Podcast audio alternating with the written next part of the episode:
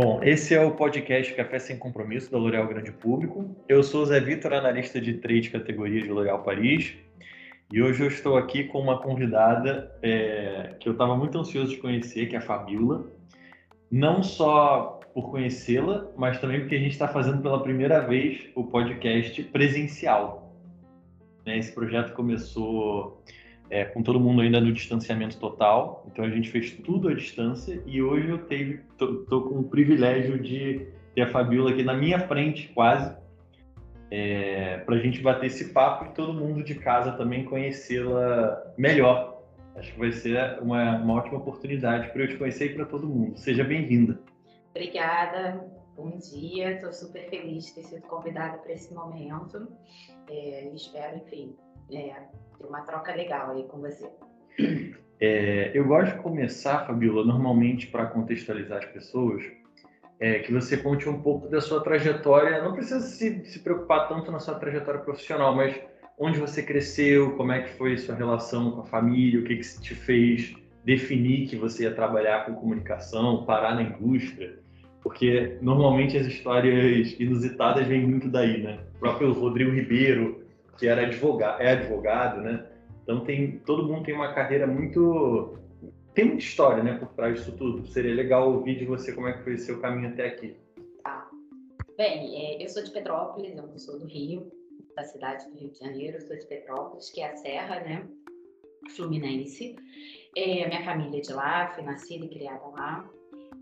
É, eu sempre tive é, um, um apreço assim, muito grande por essa área de comunicação. Então, eu fui oradora de todas as formaturas, é, eu fui oradora, eu sempre participei de teatro, é, sempre fiz peça nos cursos, né? Eu estudei numa escola que incentivava bastante, né, a arte como como uma forma de se expressar. Então, é, eu escrevi peça de teatro, eu participei de várias peças de teatro. Que legal. Os meus trabalhos de literatura, todos viravam uma coisa, algo diferente, algo inusitado. Então, eu sempre tive essa essa veia de criativa, mais criativa, de ir para um caminho mais de comunicação, de expressão. Então, é, eu fiz um teste vocacional, óbvio, porque eu estava super em dúvida na época de fazer vestibular.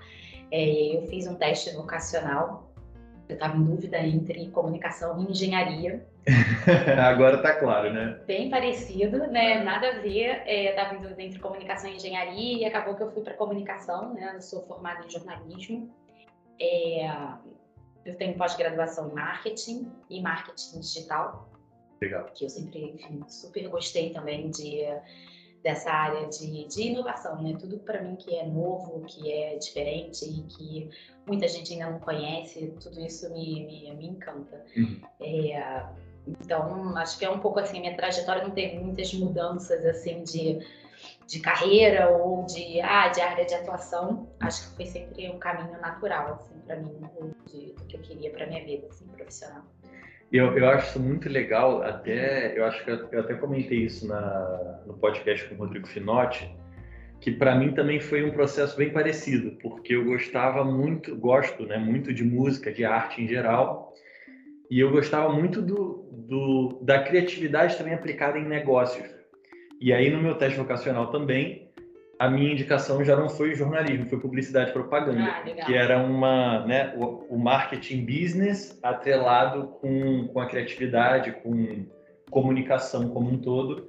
E aí foi, foi a chance de juntar essas duas coisas que eu gostava muito, da criatividade e dos negócios. E aqui na L'Oréal, e acho que nas indústrias como um todo, na, nas agências, muita gente tem esse caminho, né? Escolhe a, a área de comunicação, jornalismo, publicidade, para dar vazão a isso de uma forma viável, né? E você falou de, de, de peças de teatro, de ter estudado numa escola que estimulava isso. Dentro da sua casa, você teve uma influência? Não, nenhuma, nenhuma. É, meus pais, é, minha mãe é formada em administração, meu pai é advogado, assim, zero. Uhum. Meus irmãos têm zero também, veio artística. Eu sempre tive muita facilidade de escrever, né, com texto. Então, era uma, é uma coisa minha, era uma coisa minha mesmo. Então, é, eu, eu, eu declamava também poesia no colégio. Que legal! no colégio, e não era pequenininha, não, era já mais velha, assim, Aham. tipo 15, 16, 17 anos. Eu declamava poesia no colégio, é, então eu sempre tive, sempre eh, participei, sempre fui muito ativa nessa agenda cultural e artística, assim, da escola. É, então foi algo que eu sempre gostei. Então acabou que foi, para mim, foi um caminho natural. Sim, sim. E você gostava da escola em si? Porque normalmente, não sei, eu tinha muita dificuldade, é, o RH não precisa saber disso, né? Mas eu tive um passado muito difícil na escola de me adaptar ao formato quadrado, de estudar todas as matérias. Você gostava de tudo, sim? Se dava bem? É, mas gostar, ok.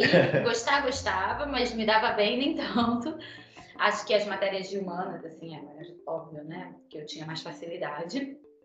É, e eu, se eu fosse pensar assim, numa matéria que eu tinha mais dificuldade, era química. Mas até, enfim, matemática eu me dava bem, assim. E qual peça que, que te marcou, assim, quando você estreou a tua primeira atuação na escola? Minha primeira atuação, acho que, acho que não foi a primeira, porque eu sempre participei de peça de teatro e tudo mais, mas acho que foi. hum, A que mais marcou foi o Alto da Compadecida, porque era na aula de literatura, e aí eu comprei o, o, o formato do livro que eu comprei, né? O, o, o livro ele vinha no formato de teatro moderno. E foi daí que eu tive a ideia de escrever a peça e, a- não fazer um trabalho sobre o, o livro, né? Eu falei, vou escrever uma peça, porque, enfim, já estava bem ajustado ali. Eu falei, vou escrever e vou fazer a peça de teatro para apresentar o livro para a escola. E aí foi isso, e ficou super, super, super legal. É, ficou bem bacana, assim, enfim, os professores, toda a escola foi convidada, então foi bem legal. Assim. Que legal. que ninguém tinha feito isso ainda, então foi bem, foi bem marcante. E você conseguiu dar vazão a esse lado criativo, entre aspas, juvenil, né? Muito que acontece muito quando a gente está na adolescência. Você conseguiu ainda dar vazão a esse seu lado depois que você se tornou adulta, foi para a faculdade? Isso ainda continuou muito vivo em você? Uma boa pergunta. Nunca tinha refletido sobre isso. Acho que sim. Eu, eu, eu sou uma pessoa. Eu tenho um estilo mais informal mesmo. Enfim, eu sou uma pessoa que adora esporte. Então, a minha forma de falar, a minha forma como eu me visto, a forma de eu me expressar. Eu sou uma pessoa muito expressiva, muito. é, que se comunica muito, né? Que gosta disso. É, mas confesso que sim, essa veia criativa assim, e artística, não. Assim, depois foi mais estimulado mesmo no período escolar, com peças teatro, festivais de prosa e poesia. é, e, e foi mais estimulado no colégio mesmo. Acho que depois foi, foi, foi meio que deixando assim. E você gostou muito de cursar é, comunicação? Super. Gostei, gostei. Mas assim, é engraçado, né? Porque tem aquele estereótipo, né, de que as pessoas de humanas Uhum. as pessoas de comunicação, enfim, são super. é, vivem sempre mais, são mais aéreas e gostam, enfim, de, de, de- são mais contestadoras, enfim, e que não gostam de seguir regras e tal. Eu, eu não me encaixo muito nesse perfil, não. Uhum. É, principalmente no trabalho, assim, eu sou bem organizada, eu sou bem metódica assim, no trabalho. É, e eu gosto das coisas bem, bem, bem corretas, assim, bem quadradas, sabe? Então, por exemplo, na faculdade, a gente, eu estudei economia, então, assim, eu me dei super bem em economia. Eu gosto dessa veia, acho que por isso também que eu fiquei um pouco em dúvida na época, quando eu era mais nova, de engenharia. Uhum. Acho que se eu tivesse feito engenharia, ia ser um perfil diferente Aham. na engenharia, mas eu acho que eu me daria Você bem também, aham. entendeu? Porque eu gosto, assim, sempre gostei muito de raciocínio lógico, tipo, sabe? Fazer provas de treininho, aquelas coisas. Sim. Eu sempre, eu sempre, sempre ia bem nas provas de raciocínio lógico, matemática, trigonometria, física, eu ia muito bem, sabe? Eu, eu gosto dessa coisa um pouco mais cartesiana. Uhum. É, então, eu não, tinha essas coisas de pai, sabe, eu seguir regras, Sim. ah, estudar isso pra quê, por quê, Sim. oh meu Deus, não, eu não, não, não sou muito contestadora, muito questionadora nesse Sim. sentido. Mas eu acho muito interessante que normalmente a gente tende a uma coisa anular a outra, né? E Uhum. na, na verdade não impede. Inclusive, eu acho que uma.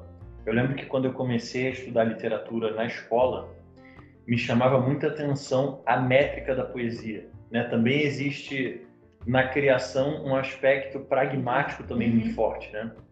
E a ideia de que eu, eu até saquei esse conceito na faculdade, né? A gente tende a achar que criatividade é ter uma ideia fora da caixa o tempo inteiro, recriar coisa.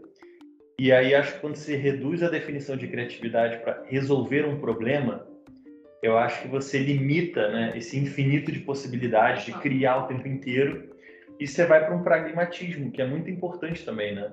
E é, até acho que fazendo um paralelo um pouco com o meu lado criativo, acho que não só do meu, mas uma dificuldade para os criativos é terminar as coisas, né? Uhum. Porque precisa ter um método, inclusive, para criar. E esse perfil, acho que foi até uma coisa que eu fui desenvolvendo também com o tempo, né? Trabalhar muito com número, com raciocínio lógico, vai te estimulando a ter um pragmatismo também, né? É, e, inclusive, acho que numa faculdade de marketing, você saca isso, né? Que marketing não é criação o tempo Sim. inteiro, né? Meio que... É, é negócio. É business. É. E o fato do marketing ter vindo da economia também, tudo tudo está muito encaixado, né? A gente vai, vai aprendendo isso é, conforme vai estudando, né? E, e entrando em contato com outras pessoas mas é, eu, eu, até lembrei muito do nosso do papo que eu tive com, com o Finote, que a gente falou muito de roteiro. Ele também é um cara super apaixonado por roteiro. Você, quando que você sacou assim que você queria não só atuar, mas escrever roteiro, produzir uma coisa mais mais profunda? Só pergunta é difícil, Maria Gabriela. É, total, super difícil. É, Acho que foi. Não sei, eu acho que quando você pensa em criar alguma coisa, eu pelo menos, eu sempre penso em criar e a forma que eu vou criar isso, né? E acho que o roteiro é um pouco isso, né? É, é, é o formato, né? É, então você tem ali as suas ideias, você sabe que você tem ali uma facilidade de escrever. Eu já tinha, tipo, por exemplo, no caso dessa peça de teatro, um tema específico sobre uma, algo que eu precisava falar, que eu precisava ali é, expressar e o roteiro foi o formato. Uhum. É, e, e, é super é, é, super interessante a gente pensar que hoje, né, no meu trabalho, né, é muito isso, né? É, é, eu escolhi as mensagens, a forma que essa mensagem, né, o formato que essa mensagem vai ter e, e, e a audiência, né, para quem que eu vou querer passar essa mensagem. É, então, desde que é, de uma live shop que você vai fazer e você precisa ter um roteiro, porque aquele, aquele conteúdo precisa ser dinâmico, precisa ser interativo, precisa ser fluido, até você é, fazer um speech, enfim, é, para o agro, por exemplo. Então, para um porta-voz, para construir um pitch de, sabe, matéria de entrevista de um porta-voz, por exemplo. Sim. Então, é, é, o formato, né? Sim. Então, acho que é um pouco isso, assim, eu sou bem cartesiana, assim, sabe? Na, tem a veia criativa, mas na forma de pensar eu sou bem, sabe, Sim. bem quadrada, assim, sou bem, sou bem processual, sabe? Sim. É difícil eu, eu, por exemplo, começar a criar uma coisa e deixar aquilo, sabe, pra lá, uhum. terminar. Não é, não é muito meu perfil. Tô precisando da sua ajuda. É, não é muito meu perfil, sabe? Eu sou bem. Uhum. Sou bem metódica, assim, nesse sentido. E eu queria te fazer uma pergunta também, é, que eu, eu, já, já meio que estava pensando em fazer há um tempo. Quando, quando eu estava na faculdade de comunicação, uma matéria que me chamou muita atenção era comunicação interna e comunicação institucional, principalmente em gestão de crise. Né? Existem muitas complexidades em uma área de comunicação. É, não sei, muita gente acha que é simplesmente comunicar os valores da empresa, mas a gente também lida com crítica de consumidora, né? Tem ainda mais, acho que uma empresa como a L'Oréal que tem pilares de posicionamento muito claros. É, você lembra na sua carreira um desafio de comunicação muito grande que você passou? Que você pudesse dividir com a gente? Porque eu acho que isso é um tema super interessante. Acho que eu posso trazer um, um case de recente, assim, aqui na L'Oréal, até quando eu estava na L'Oréal Produtos Profissionais, né, na DPP. Uhum é, tem mais ou menos um ano e meio, a gente teve uma crise é, com relação à falsificação de produtos, né? É, é um tema super sensível, né? Porque ela é uma empresa de marcas, é uma empresa de marcas fortes. É, então, quando você né, trabalha num momento de produtos falsificados, você está é, ferindo a credibilidade da marca, né? Então, foi super sensível, é, que envolveu questões de segurança, confidencialidade da informação, relacionamento com o cliente, né? Porque até na relação com o cliente, na relação comercial, por mais transacional que ela seja, a partir do momento que ele sabe que tem produto falsificado, será que o cliente vai ter o mesmo interesse, o mesmo desejo de comprar Sim. os nossos produtos, mesmo sabendo que é, do, é, que é, um, é um consultor nosso, que é, faz parte do nosso colaborador e que a gente certifique e atesta que aquele produto é original? É, e, enfim, veio também no momento em que a gente estava é, acelerando, né, é, começando a acelerar o e-commerce. Né, e é um território, no Brasil especificamente, a gente chama de grey market.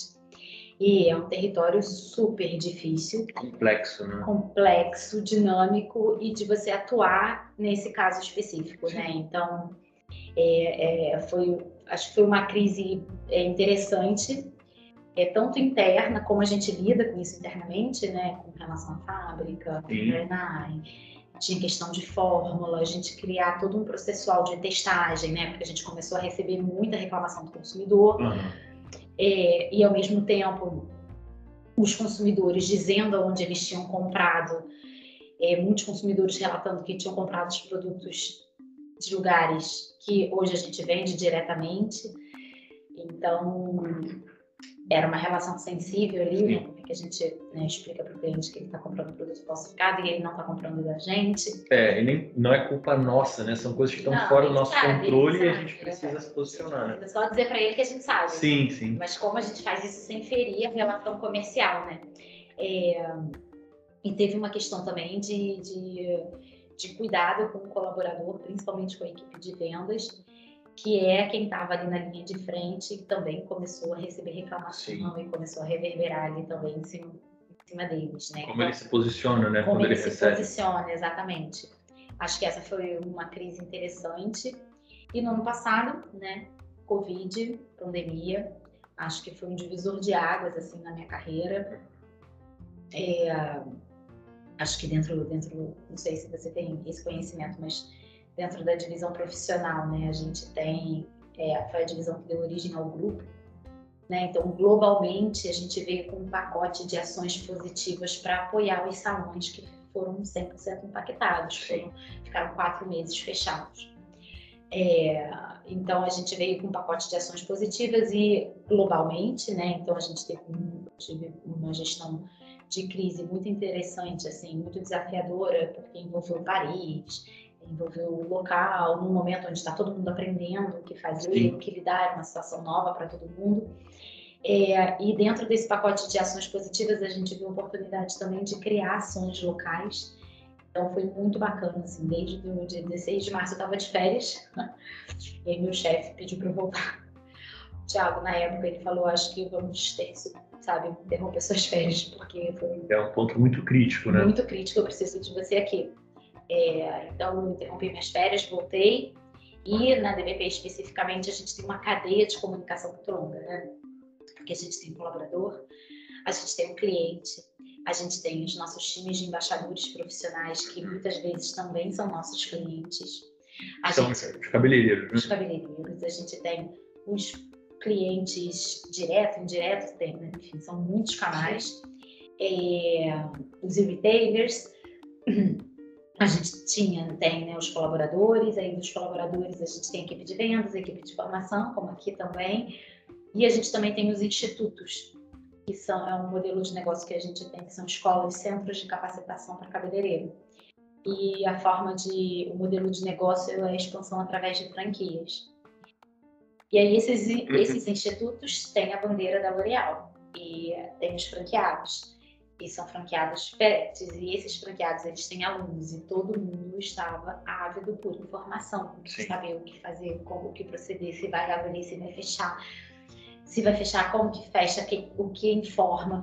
Então assim foi muito, foi muito duro, né? É, os primeiros quatro meses, assim, acho que para todo mundo, mas em termos de gestão de crise foi muito difícil. Como que a gente constrói essa rede, essa cadeia de comunicação que seja uma cadeia de comunicação informativa, positiva e próxima, né? Que, que a gente não queria Sim. se distanciar.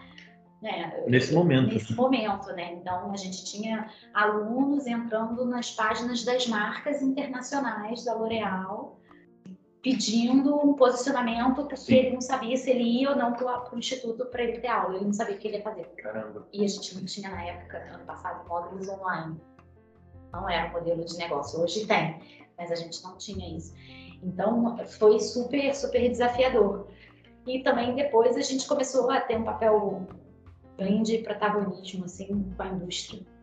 Acho que foi, foi a primeira vez assim, de fato que a L'Oréal, né, exercer um papel tão interessante assim de suporte mesmo à indústria. Então, Sim. a gente lançou ações né, de venda de serviço antecipado através de voucher para ajudar os salões. A gente é, congelou preço e a gente congelou, congelou fatura, então a gente não cobrou nenhum cliente durante todo o período, né? Então, que eles permaneceram fechados. Então a gente tinha um grupo de trabalho para acompanhar depois as reaberturas, porque aí eu preciso, num momento super difícil, mas eu preciso falar para o meu cliente que eu vou reabrir as cobranças. Sim. Como que eu falo isso sabendo que ele ficou quatro meses fechado, então ele não vai ter dinheiro para pagar. Então como que a gente é, faz esse momento ser o menos negativo possível? É, então a gente também fez né, reunião, a gente trabalhou muito junto com o governo para trazer um pouco, né? É, é, um mercado super difícil, super pulverizado no Brasil. Muito então, informal, né? Muito informal. Então, como que a gente faz a sociedade olhar para esse mercado? Sim. Então, a gente participou de fóruns, a gente criou fóruns. Então, foi uma agenda muito proativa, assim, Sim. ao longo de todo 2020. Foi muito cansativo, mas foi muito desafiador aprendi muito a como se relacionar com diferentes stakeholders, assim, é, sobre o mesmo assunto, mas falando uhum. completamente diferente, adaptando toda e qualquer mensagem, olhando cada vírgula, cada detalhe. Para cada público. Para cada público. É, enfim, depois a gente teve que criar também, né, suportar esses salões na reabertura. Então, como que a gente né, doa álcool gel, máscara, como é que eu treino esse cliente, esse parceiro, para que ele consiga dizer para cliente dele que ele é um, que o salão dele é um local seguro. Uhum. Então a gente construiu junto com o Sebrae e com as associações um protocolo de saúde e segurança. Então assim foi um trabalho bem minucioso, uhum. é, feito 100% internamente. É, em alguns momentos a gente contratou parceiros, mas foi um trabalho construído assim, passava um mês a gente falava, tá, fizemos isso, isso e isso, feedback, agora o que a gente vai fazer para o próximo mês? qual é o papel de cada stakeholder Sim. nisso, como a gente comunica e até como a gente constrói reputação mesmo Sim. disso, né? Então foi bem, bem desafiador, assim. E eu amei fazer. Então foi, foi uma crise, uma gestão de crise bem complexa, bem desafiadora e que eu amei fazer. Então super me descobri, assim, eu, normalmente o profissional de comunicação ele tem medo da crise. É. É crise de nenhum, também não Ninguém quer, quer, né? ninguém né? Quer. Mas mas eu gostei de fazer, eu gostei de gerir a crise. É, foi uma crise muito gerida em cima de uma agenda de comunicação. Sim. Foi um papel bem estratégico, assim, gostei, achei interessante. O que, eu, o que eu achei muito interessante é que a, a comunicação ela tem um papel muito grande de manter a coerência, né? Então, pouco que eu entendo de DPP é que é uma divisão que ela é muito pautada em ajudar o dono do salão, né? Uhum. Essa é a missão. E o fato da gente ter de fato levado isso a sério, não só no âmbito de vender produtos da L'Oréal, mas sim capacitar esse cara, eu acho que ilustra muito o nosso posicionamento real, a nossa missão, né? Que muitas vezes numa crise pode ser negligenciada ou pode ser abraçada totalmente, que muitas vezes é o caminho mais difícil, mas acho que é o caminho do longo prazo, né? É... Eu estava doido para te perguntar isso porque eu acho que foi o que você falou, né? Os profissionais de comunicação muitas vezes eles não querem, ninguém quer uma crise, mas acaba que é uma chance também da gente criar esse posicionamento, né? Reforçar, Reforçar. os nossos valores. Exatamente, acho que você falou tudo. Assim, acho que numa crise é o momento que você tem de olhar para dentro e falar o que que eu quero reforçar. Sim. É, qual é o meu papel, né? Seja com a sociedade, com o cliente, com o consumidor, com o colaborador, sabe? Qual é o meu papel, qual é a minha razão de existir, quais são os meus valores, a minha missão, a minha missão.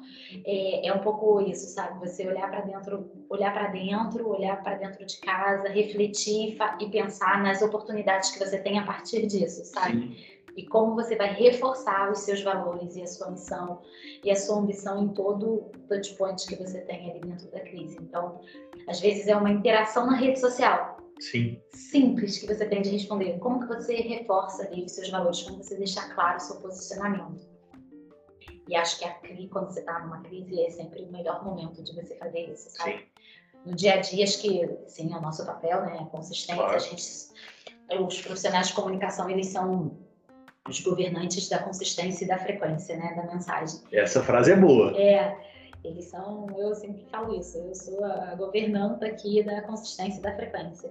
É, então, quando a gente olha isso, é, no dia a dia, claro que a gente tem que manter a consistência e frequência, mas num, numa crise você tem um olhar diferente, Sim. um olhar mais apurado, é, menos menos produto, sabe, mais você vê um guarda-chuva diferente, assim, de comunicação, que vai desde uma estratégia de Sim. Word bem definida até uma, uma, decisão de se vai ou não interagir, se vai ou não responder. Até isso vai de encontro com os seus valores e com a posição, o posicionamento da sua marca.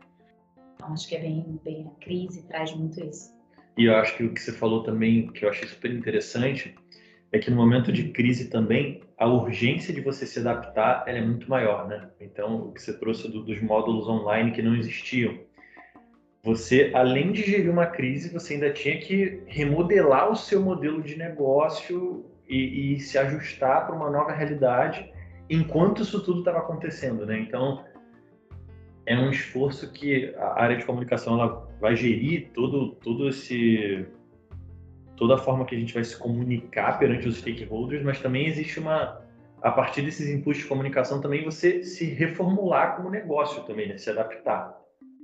Acho é, super não, interessante. Super, eu acho que é na crise que você olha isso, é, isso é uma das oportunidades da crise, Sim. né? Quais processos você pode mudar, o que, que você tem ali, o que, que você precisa acelerar, né? Porque a crise acaba que é algo que não deu certo. Sim, sim. Né? Então, o que, que você tira de, de insight daquilo ali, daquela situação, é, para você transformar aquilo num novo produto, numa oportunidade de negócio, numa nova forma de se comunicar, num, num insight do tipo, ah, não, não é esse posicionamento que a gente precisa ter mais hoje em dia, vamos, vamos adequar, vamos adaptar, enfim, é um pouco isso, total. A crise é o que faz você, é o seu motor, né? É o que faz você Sim. acelerar.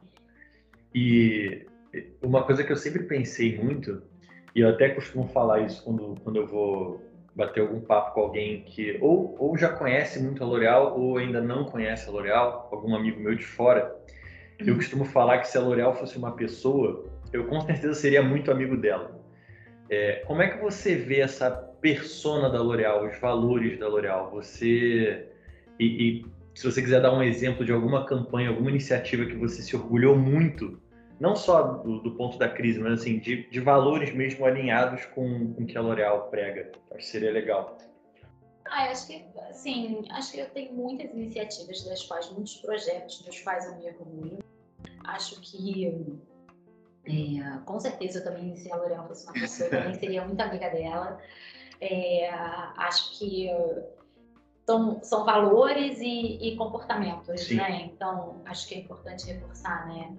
É, os valores éticos da L'Oréal. L'Oréal é uma empresa que preza pela ética. É, acho que isso é inegável hoje em dia como sendo um valor essencial para tudo e qualquer empresa, sabe? Tanto para dentro, tanto para fora, né? Tanto cuidado com o colaborador, quanto cuidado com o consumidor e com o cliente, todos os com o meio ambiente, Sim. todos os stakeholders.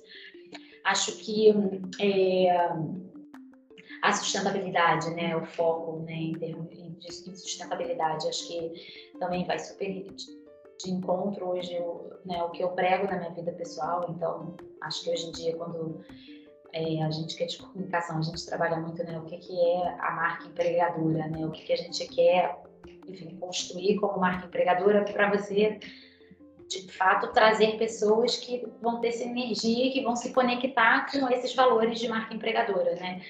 Então, eu, eu me vejo muito conectada hoje ao propósito da L'Oréal, né, de criar a beleza que move o mundo.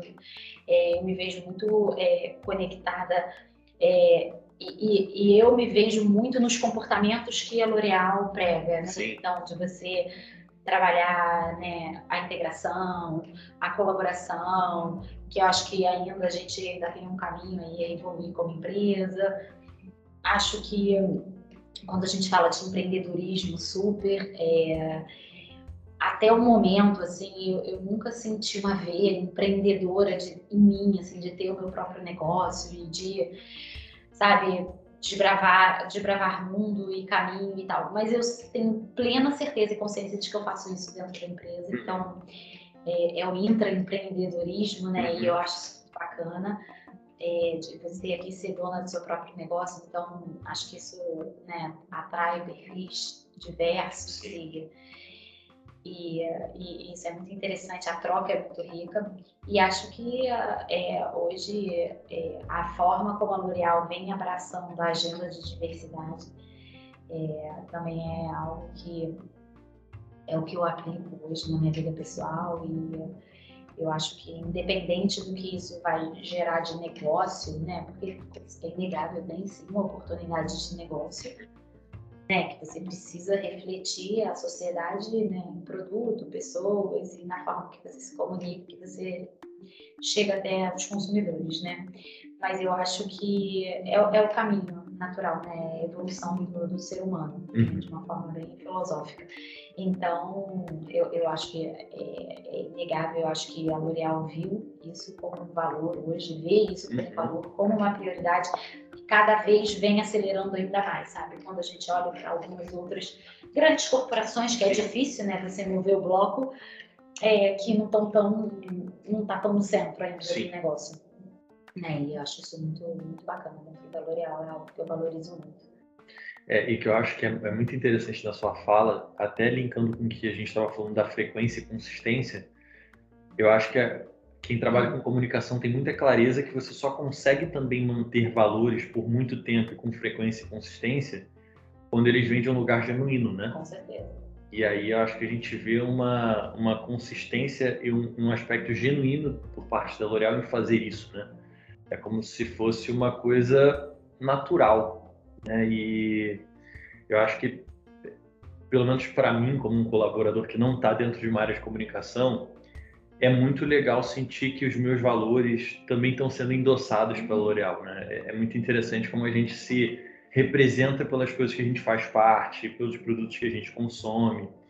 E acho que isso é muito mérito também da nossa estratégia de comunicação e como levar isso para de novo para diferentes stakeholders. Como que eu faço isso para o meu cliente, lá para o comprador da raia, e como que eu faço isso para colaboradores entrarem na L'Oréal né, e ficarem na L'Oréal. É, pô, super, super legal o nosso papo. É, eu falaria, eu gostaria de entrar em teoria da comunicação, sabe? Que eu sou bem nerd nessa parte, mas acho que o pessoal vai ficar meio entediado de a gente falar de Adorno, de Durkheim. É, mas eu queria muito que você se você quiser, claro, né? Você falou muito de, de peça de teatro, de roteiro de poesia. Eu normalmente peço indicações de, de série, de filme, mas se você quiser deixar para gente um verso que te marcou, uma poesia que te marcou, eu acho que seria super inovador a gente fazer. Mas faço série. O que você preferir. Gente, eu sou assim uma viciada em séries, na verdade e filmes eu assisto muito. É, recentemente, quero olhar aqui minha listinha do né? Netflix. A Cola. A Cola. Recentemente eu assisti uma que eu achei super interessante, é, que vai super também de encontro aí com o que a gente está falando em termos de diversidade, que é fazendo ao vivo, que a gente faz ao vivo, cola ao vivo. E eu, eu acho interessante que a gente tem indicação de todo o time. Rodrigo Finotti, a Mari ontem deu, deu vários. Possivelmente os que você vai indicar não são os mesmos que os deles. O time vai ficar com uma lista gigante de, de dicas para assistir. Eu gostei muito de é, O Ponto de Virada. Gostei de Cuba e o Cameraman. Olhando aqui. Uhum. O Menino que Descobriu o Vento é um filme incrível e lindo. É... é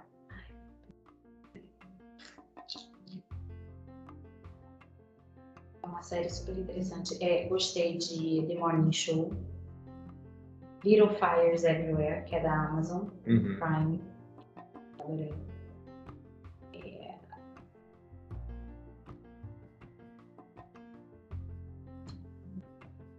Acho que a gente pode fazer uma playlist de, de indicações. com certeza. Vou sugerir. Porque eu- eu- é tanta série que eu assisto. Que é difícil até que escolher. Eu tô olhando aqui e não tem a série que eu quero que eu quero indicar, que é uma história super legal e que fala um pouco sobre microagressões é, a pessoas pretas, né? Então é, é uma série super interessante que é, eu sei, lembro até da história, não tô achando aqui o nome, que é com aquele jogador da NFL que ele fez um protesto é, durante uma final de jogo Uhum. é, e aí ele foi, ele foi demitido. É, e desde então ele é um ativista da causa é, da diversidade racial, ele é um ativista. E os patrocinadores apoiaram ele, né? Então ele continua é, com a Nike. Então, assim, né, é aquilo que a gente fala um pouco, né? Os valores da empresa que precisam ser genuínos, né? Então, hoje ele não é mais um jogador, ele não conseguiu se recolocar, já tem quatro anos. Uhum. Ele não conseguiu se recolocar na NFL. Ele tem uma história de vida super bacana, porque ele foi adotado por pais brancos Uhum. e que ao longo da vida dele ele sofre microagressões que não são percebidas pelos pais, porque Sim. o pai não entendia ali o que ele estava vivenciando, sabe? É, então é é uma série super interessante. Acho que pelo briefing a, a galera já deve achar. Kaepernick. É, Colin, é, Colin Kaepernick. Na Netflix, né? na Netflix, que é a série Colin em Preto e Branco. Boa. Colin em Preto e Branco, é uma série super interessante, assim, é super curta, são quatro episódios, né? Aquela coisa vai perder o filme sim. dos adeptos, né? Aham. Porque essa série tem muito episódio. Eu fico só vendo a série, não faço mais nada. Mas a série é uma série super curta, um tema super atual e, e acho que é um- série com um tema que vai fazer refletir. Então, Sim. uma boa dica aí pro final de ano. E tem algum livro que você queira recomendar também? Eu tô lendo é, Lições do Século XXI. Estou achando interessante Uhum. até o momento. Esse é o livro que eu tô lendo. É, tô achando interessante, acho que recomendaria Boa. esse livro para quem estiver ouvindo. Muita gente, DPGP inteira. Bom, gente, muito obrigado, Fabiola. Foi um prazer. Obrigada. Espero que a gente faça mais algum papo para a gente entrar bem no, no emaranhado da comunicação, mas acho que foi super legal para o time te conhecer. Seja oficialmente bem-vinda. Não tem muito tempo ainda, né, que você veio, Não, vai, vai fazer um mês ainda. mas já parece que é um ano. Um ano, já tô super, super dentro da agenda, já tô super animada, entendendo ainda um pouco mais Sim. desafios e oportunidades, mas é, tô, tô super dentro já, enfim, quero que todo mundo aí conte com a área de comunicação como uma área parceira do negócio. Então, Com certeza. acessem a mim ou ao meu time, a gente está sempre aí disposto de portas abertas. Bom, é isso, gente. Com esse recado maravilhoso, encerramos e até a próxima. Obrigada.